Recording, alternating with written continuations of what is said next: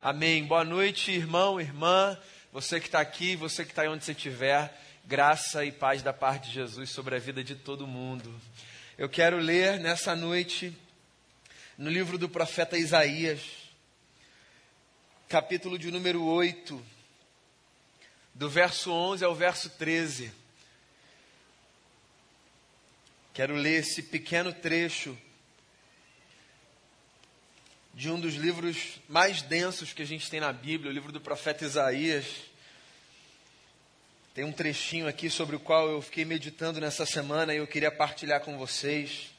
Isaías 8, do verso 11 ao verso 13. Diz assim a palavra do Senhor: O Senhor falou comigo com veemência, advertindo-me a não seguir o caminho desse povo. Ele disse: Não chamem conspiração a tudo que esse povo chama conspiração. Não temam aquilo que eles temem, nem se apavorem. O Senhor dos exércitos é que vocês devem considerar santo. A Ele é que vocês devem temer. Dele é que vocês devem ter pavor. Palavras do profeta Isaías.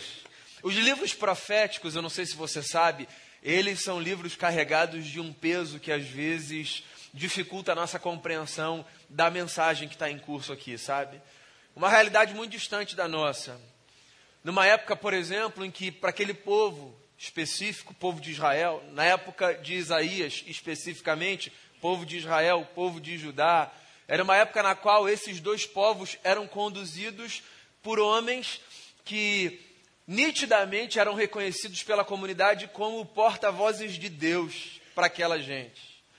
Então havia o rei, havia os sacerdotes, mas os profetas, naquele tempo, os profetas eram essa gente com uma sensibilidade para trazer alguns recados dos céus, sabe?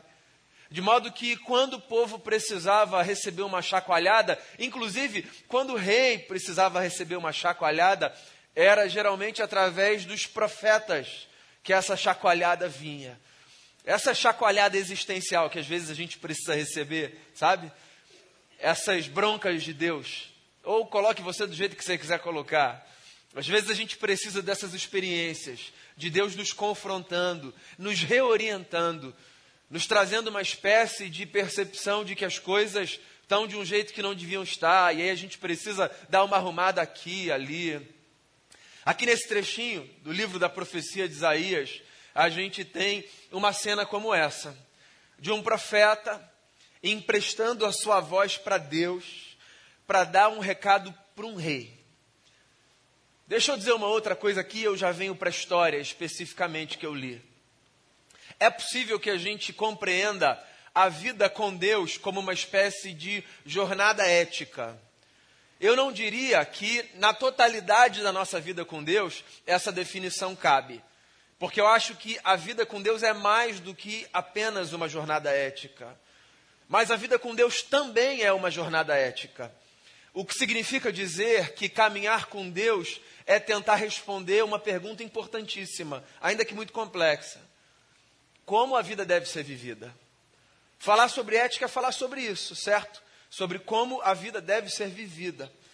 E não tem como a gente pensar na nossa experiência com Deus ignorando essa dimensão tão importante para a nossa jornada. Então, por exemplo, tem gente que pensa a vida com Deus enfatizando uma outra dimensão igualmente importante, que é a dimensão mística. A gente para quem a vida com Deus corresponde a ter sensações e discernimentos e percepções que estão num campo para além dessas nossas faculdades aqui intelectuais. Isso faz parte da vida com Deus. Mas a vida com Deus também se propõe a responder uma pergunta fundamental: como é que a gente vive? No campo da ética mesmo, como é que a gente caminha? Como é que a gente constrói as nossas relações? Qual é a nossa baliza? Qual é o nosso norte? Até onde a gente vai achando que está certo? Onde a gente para achando que está errado? Se você olhar para a Bíblia Sagrada, você vai perceber que, num certo sentido, a Bíblia Sagrada é um compilado de histórias que tentam oferecer uma direção ética para um povo que está tentando viver, como eu estou tentando viver, como você está tentando viver. Essa é uma pergunta que todo mundo se faz. Se não se faz, pelo menos deveria se fazer. Como a vida deve ser vivida. E sabe o que é engraçado? Às vezes, pelo fato de nós nos percebermos como gente religiosa, gente de Deus, gente de fé, nós achamos que nós precisamos dar menos importância a essa pergunta. Como se fosse assim: eu já vou na igreja todo domingo, eu já estou nessa caminhada há muito tempo, já está no automático. Cuidado com isso. Essa pergunta, como eu devo viver, é uma pergunta que precisa nos acompanhar todos os dias da nossa vida. Porque todos os dias existem muitas estradas para nós percorrermos, muitas escolhas para nós fazermos. Algumas das nossas escolhas são muito simples. Há situações na nossa vida que parece que há apenas duas portas diante da gente: uma porta certa e uma porta errada. Essas situações da vida, elas existem, mas eu diria a você, elas correspondem à minoria das experiências pelas quais a gente passa. No geral, há muito mais portas, e muitas perguntas, e muitas nuances. No geral, é muito mais nebuloso do que apenas identificar o certo e o errado, de modo que é fundamental, repito, que a gente se pergunte qual é o jeito pelo qual a gente deve construir a nossa vida. Então aqui está Isaías como um profeta de Judá, reino do sul, tentando dizer para um rei, olha o desafio dele, que a forma como o rei estava conduzindo o seu povo era uma forma equivocada aos olhos de Deus. Eu estou falando de um rei chamado Acais, e você encontra a história dele no segundo livro dos reis de Israel. Acais foi um rei que, num determinado momento da sua vida, temendo a invasão de dois povos, o Reino do Norte e a Assíria, Acais, resolveu se proteger dessa invasão de dois povos, fazendo aliança com outro povo estrangeiro. Ele pensou assim: há duas potências vindo contra mim. Eu preciso proteger a minha terra e o meu povo. Acho que vou me aliar a uma terceira potência para que assim eu consiga defender as minhas fronteiras e o meu povo contra essa invasão. Do ponto de vista estratégico, você pode pensar interessante, somando forças. Vem dois contra si, ele foi buscar um aliado para ver se conseguia garantir a sua sobrevivência. Acontece que Acais era rei de um povo que, em tese, tinha o Eterno como seu grande governador. Sim, o povo de Judá foi convocado por Deus na história, como também o povo de Israel, que era um só antes da divisão, para viver sendo conduzido pelo Eterno. Essa era a diferença desse povo em relação a todos os outros povos da terra, ou pelo menos deveria ser. O que significa dizer que, se por um lado a estratégia de Acais de se aliançar a um outro rei para se proteger poderia ser interessante do ponto de vista da governança, do ponto de vista militar, do ponto de vista da história desse povo, aquilo era uma afronta. Porque era como se Acais estivesse dizendo assim para Deus: pode deixar, eu dou conta disso aqui. Eu sei que geograficamente, culturalmente, isso está muito distante da nossa vida. Mas vê se você não consegue fazer uma ponte entre essa experiência e muitas experiências pequenas da vida pela qual nós passamos, ou pelas quais, perdão, nós passamos. Quantas vezes na vida nós olhamos para Deus e falamos assim: pode deixar, eu dou conta disso aqui. Isso aqui está comigo, Senhor. Às vezes, na melhor das intenções. Gente que diz assim: Deus tem muita coisa com que se ocupar. Vou preocupar ele com isso não. Ou isso aqui eu acho que eu consigo fazer sozinho.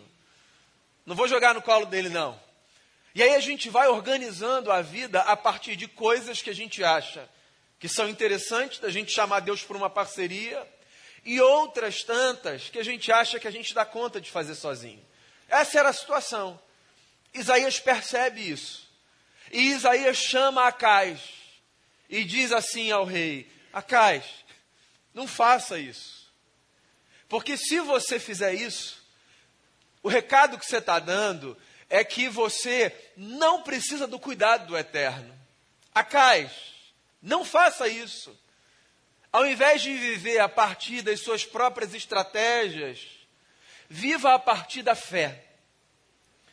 E o Acais ouve o profeta, mas ele resolve tomar sua própria decisão, contrária à voz do profeta. O que, curiosamente, parêntese aqui, é mais um retrato de muitas experiências que compõem a nossa vida.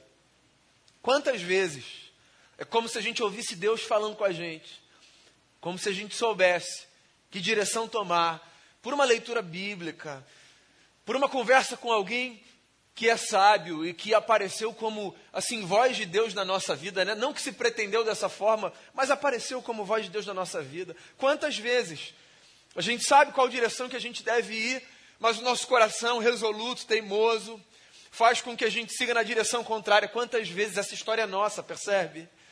O Acais ouve o profeta. Ele sabe que ele foi chamado para caminhar por fé, mas ele resolve caminhar por si. E o capítulo 8 do livro do profeta Isaías é uma descrição do anúncio de um caos que está para acontecer por causa da teimosia do Acais. Aí vem esse trechinho que eu li aqui. E como ele é muito curtinho, eu queria ler de novo. O profeta diz assim: O Senhor falou comigo com veemência, advertindo-me a não seguir o caminho desse povo. Ele disse: Não chamem conspiração a tudo que esse povo chama conspiração. Não temam aquilo que eles temem, nem se apavorem. O Senhor dos Exércitos é que vocês devem considerar santo. A Ele é que vocês devem temer, dele é que vocês devem ter pavor. Esses versos, para mim, eles respondem aquela pergunta que eu fiz lá no início. Como é que a gente deve viver? Como é que a gente vive? A gente que se pretende povo de Deus. Eu queria dizer três coisas para você que eu espero que sejam norteadoras para responder essa pergunta na sua caminhada, tá? São três coisas que eu acho que o texto diz aqui. Primeira delas, eu acho que a gente deve viver seguindo o caminho da fé. E você pode pensar aí, mas isso não é muito óbvio, não está posto. Se a gente é religioso, a gente vai viver seguindo o caminho da fé. É, num certo sentido, é óbvio, está posto. Mas é que eu não sei como é que você define fé. Se fé para você é essa força, essa experiência mágica, ou se fé é para você o que fé era para os hebreus. Fé para os hebreus era uma palavra que designava uma escolha a escolha de viver em fidelidade. Fé vem daí, dessa ideia, dentro da compreensão judaica de mundo, da ideia de que eu preciso caminhar em fidelidade àquele a quem eu devotei o meu coração. Então, como a gente deve viver? A gente deve viver por fé. A gente deve viver em fidelidade aos nossos valores, aos nossos princípios, e antes de mais nada, porque dele derivam todas essas coisas, ao Deus a quem nós sujeitamos o nosso coração. Se alguém perguntar um dia para você o que, que significa caminhar por fé e com fé, então você já pode explicar. Caminhar com fé e por fé não significa, por exemplo, caminhar carregando dentro do peito uma espécie de força que ninguém consegue explicar. Isso aí pode até descrever uma pequena dimensão do que a fé significa, mas fé é muito mais do que isso. Fé significa acreditar que, mesmo que às vezes todos venham nessa direção contrária, a gente vai seguir na direção oposta, se a direção oposta representar o nosso compromisso de fidelidade ao eterno. Por exemplo, tem um verso de um outro profeta, esse mais conhecido, que fala sobre a caminhada do justo. profeta Abacuque. Ele diz assim, ó, o justo viverá pela fé. Que é uma outra forma de viver, o justo viverá pela sua fidelidade. Abacuque viveu num dia também muito caótico, num tempo como esse, de muita diversidade, de muita instabilidade. E tempos de muita diversidade, de muita instabilidade, são tempos muito sedutores para o nosso coração. É por isso que eu acho que essa fala sobre a caminhada da fé é importante. Porque quando tudo vai bem na nossa vida, a gente caminhar com fidelidade aos nossos valores, isso não sei se é muito fácil, mas é mais fácil. Quando está tudo legal, sabe? Quando a conta está ali sempre recebendo uma graninha para a gente fechar o mês. Quando os relacionamentos estão equilibrados. quando a saúde está boa, quando a gente não está com nenhuma ameaça externa ou interna. Caminhar por fé, caminhar em fidelidade é sempre muito mais fácil.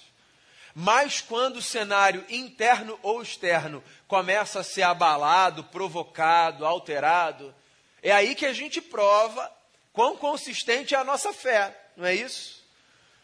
E o profeta está dizendo: não olhem para a maneira como eles andam. E daí que eles andam desse jeito? E daí que esses outros povos acreditam nessas teorias de conspiração? E daí? Acais, nós somos outra gente, a gente vai caminhar de outro jeito. E esse é um conselho que eu queria dar para você, para responder a pergunta como viver. Não viva de qualquer jeito, só porque qualquer pessoa vive de qualquer jeito. Se você sabe que existe um jeito pelo qual você deve viver, viva a partir desse jeito pelo qual você deve viver. Ah, mas todo mundo vive daquela outra maneira. Vou falar o que eu aprendi com a minha mãe e com meu pai. Tenho certeza que você aprendeu com a sua mãe e com seu pai também. Você já até sabe, né? Você não é todo mundo. Então, tem um jeito para mim, tem um jeito para você. Então, essa é a primeira coisa que eu queria trazer para você, para responder a pergunta: como viver? Então, viva seguindo o caminho da fé. Segunda coisa que o profeta diz aqui sobre como viver, ele diz: Viva sem temer aquilo que os outros temem, só porque eles temem. Porque temor é um negócio contagioso, é engraçado isso, né?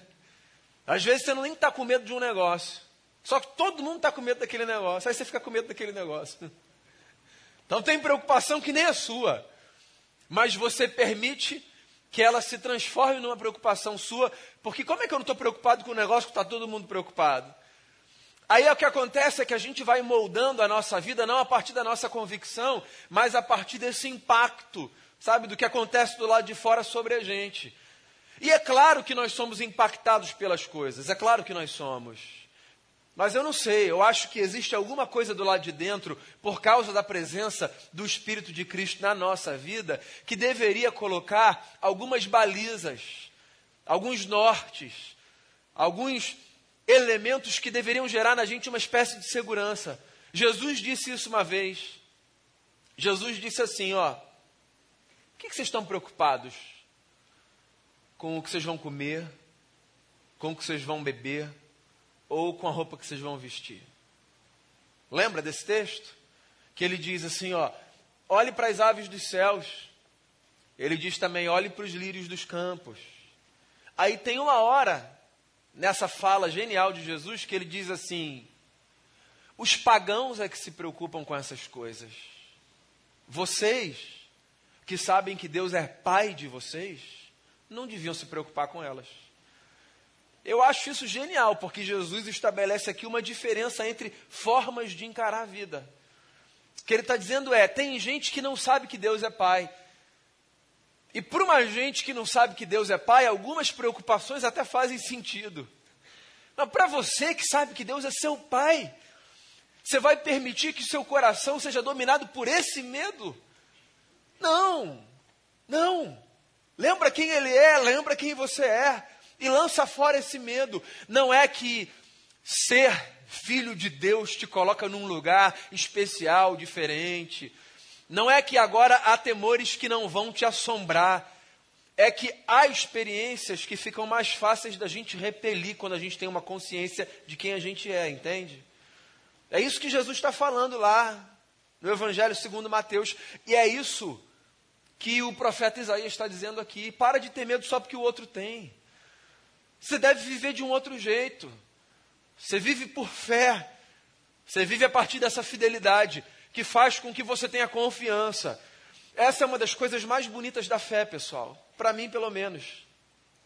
A fé faz com que na caminhada a gente desenvolva uma confiança que não tem a ver com o fato de nós sermos pessoas especiais, tem a ver com o acúmulo de experiências que fazem a gente registrar na nossa memória que esse Deus que a gente aprendeu a chamar de Pai está com a gente e que por causa disso nele a gente pode confiar. Então a gente vai confiando. Não é porque a gente agora está blindado das adversidades, é porque a gente vai acumulando experiência. E quem acumula experiência tem a possibilidade, ouça bem, a possibilidade de adquirir sabedoria. Nem todo acúmulo de experiência corresponde à aquisição de sabedoria. Mas quem acumula experiência tem a possibilidade de adquirir sabedoria. Então, que as suas experiências com Deus tornem real a possibilidade de você adquirir sabedoria, de tal forma que alguns temores que um dia te fizeram perder o sono, hoje não façam mais, amém? Alguns temores não precisam mais tirar o seu sono. Algumas inquietações você não precisa mais absorver do lado de dentro. Ah, mas está todo mundo com medo disso, está todo mundo preocupado com aquilo, está todo mundo sem dormir. Não, mas eu sei. Eu sei que meu pai está cuidando de mim, eu vou dormir tranquilo, eu vou caminhar, eu vou respirar. Não, mas está todo mundo dizendo que não tem jeito. Eu sei, mas eu resolvi confiar, eu já vi ele fazer outras vezes. Não, mas está todo mundo dizendo que não tem saída, eu sei. Mas eu resolvi confiar. Por que, que você vai roubar de mim o direito de confiar? Tem gente que às vezes parece se prestar esse papel, né, de querer roubar a última semente que tem no coração dos outros. Deixa confiar. Deixa a gente confiar. Deixa a gente dizer: Eu sei que o meu redentor vive, por fim se levantará sobre a terra. Eu sei que pode mudar, eu sei que pode ser diferente. Eu sei que tem um novo amanhã preparado para mim. Deixa a gente cantar isso. Deixa a gente carregar isso no peito. Porque senão, para que a gente está aqui? Então não tema só porque os outros temem. Porque a gente foi chamado para viver de um outro jeito. E o terceiro conselho que eu queria dar a você, a partir desse texto aqui do profeta Isaías, como a gente deve viver, tomando como parâmetro de vida aquele que é santo. É o que Isaías diz aqui no verso 13. Ele é o nosso parâmetro de vida, aquele que é santo. A ele nós tememos. Se alguém deve nos fazer tremer, esse alguém é o eterno que nos criou. Ele é o nosso parâmetro de vida. E irmãos e irmãs, você pode ser mais conservador, mais progressista. Você pode ter uma teologia mais aberta, uma teologia mais fechada. Você... Há algumas coisas que são espinha dorsal da fé, tá? Onde quer que você se aloque no espectro, porque a fé é muito mais ampla do que alguns às vezes imaginam. Onde quer que você aloque, sem a sua existência dentro das tradições cristãs, tem algumas coisas que são espinha dorsal. São coisas que sustentam todo mundo. O cristão histórico, o cristão pentecostal, o cristão qualquer, ele está ali, ó, o romano, qualquer, a espinha dorsal. O compromisso com a santidade de Deus é a espinha dorsal para a gente. Ele é o nosso parâmetro. Ele é a nossa baliza. É olhar e dizer assim, ó, é como ele que eu quero ser. E aonde eu enxergo? Eu enxergo na pessoa de Jesus de Nazaré. Ele é o meu modelo de vida. Então o profeta está dizendo isso aqui para o Acais. Acais, para de viver tomando outros como modelo. Quem é o seu modelo, Acais? A quem você deve seguir? O Eterno, que é santo. Lembra lá do livro do Levítico. Sejam santos como ele é santo. Lembra de tudo que os profetas têm dito. O nosso compromisso é com a santidade de Deus. Ou seja, o nosso compromisso é de construir a nossa vida iluminada pela beleza de Deus. De tal forma que a nossa vida iluminada pela beleza de Deus seja também um refletor nesse mundo cheio de feiura que carece da beleza de Deus. Então, ele é o nosso parâmetro. E agora, a gente que está muito depois de Isaías, a gente que chegou dois mil anos depois do Cristo, sobre quem o Isaías tanto falou, agora a gente já sabe um negócio que Isaías nem sabia: que a santidade de Deus a gente vê na face de Jesus. Então ele é o nosso parâmetro, ele é o nosso modelo.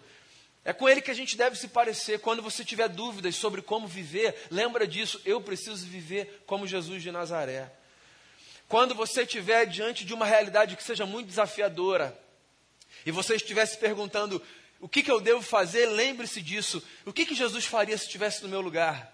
Faça você essa pergunta. Ó, oh, ela salva às vezes, tá? Ela salva. Salva de situações, salva de embaraços, salva consciência. Sabe, quando você chega em casa depois de noite e diz assim: Ah, eu acho que eu fiz o que Jesus faria, vou dormir tranquilo. Não é se comparar com o Cristo no sentido da perfeição, é acreditar que ele pode ser um modelo. E mais do que isso, que ele deve ser o modelo, porque se não for ele o modelo de vida para a gente viver, como é que a gente vai assumir esse compromisso de ser santo como o Senhor é? Então a pergunta é essa: como viver? Tem três respostas, que não são respostas objetivas, sabe, para os seus dilemas do dia a dia, mas que eu espero que sejam balizas. Viva seguindo o caminho da fé, da fidelidade.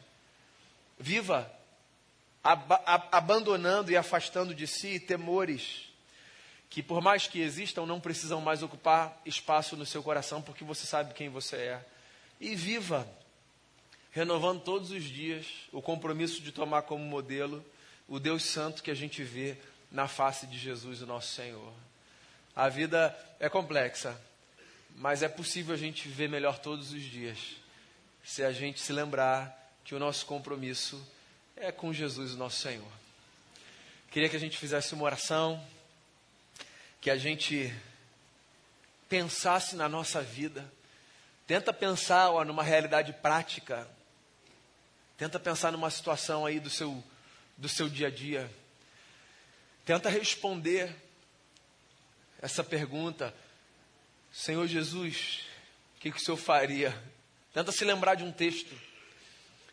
Algumas perguntas que a gente faz e as respostas estão mais perto da gente. A gente se lembra de textos dos evangelhos, aí a gente vê o que Jesus faria. A gente se lembra de algumas palavras dos apóstolos que caminharam com Jesus, aí a gente vê o que Jesus faria. Peça a Deus para trazer o seu coração, sabe, textos. Peça a Deus para lembrar você. Pode pedir. Acredito muito que Deus faz isso. Deus lembra a gente, Deus traz para a nossa consciência, para o nosso coração. Aí a gente vai moldando a nossa vida. Como viver? Essa é a pergunta que todos os dias a gente precisa responder.